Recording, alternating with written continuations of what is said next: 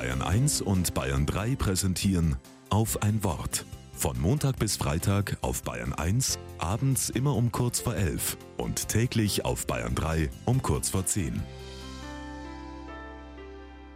Mit Monika Urbasik. So manche Großbaustelle kann einen schon sehr faszinieren. Überall liegt schweres Material herum, riesige Kräne ragen in den Himmel, Baumaschinen bahnen sich ihren Weg durchs scheinbare Chaos. Dennoch, einem sicheren Plan folgend, entsteht das entworfene Gebäude nach und nach. Bestimmte Momente im Leben oder ganze Lebensphasen können sich auch anfühlen wie Baustellen. Wenn Herausforderungen oder Schicksalsschläge auf einen einprasseln, sodass der weitere Plan gar nicht mehr erkennbar ist. Wie soll man anfangen, ein solches Chaos zu sortieren? Einmal kurz durchatmen kann helfen. Oder alles aufschreiben, was einen umtreibt.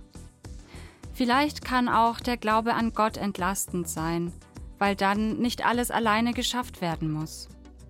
So versuche ich im Blick auf meine Baustellen darauf zu vertrauen, dass sich manches von alleine ordnen darf. Darauf, dass mir andere Dinge vor die Füße fallen, wenn die richtige Zeit gekommen ist, sich mit ihnen zu beschäftigen. Und darauf, dass mir für den Rest liebe Menschen an die Seite gestellt werden, die helfen, den Bauschutt vom wertvollen Baumaterial zu trennen. Menschen, die mich begleiten, wenn ich mir einen neuen Bauplan entwerfe und nach und nach alles an den richtigen Ort setze. Dann wird im Rückblick vielleicht deutlich, dass so manche Großbaustelle eine notwendige Renovierungsmaßnahme war.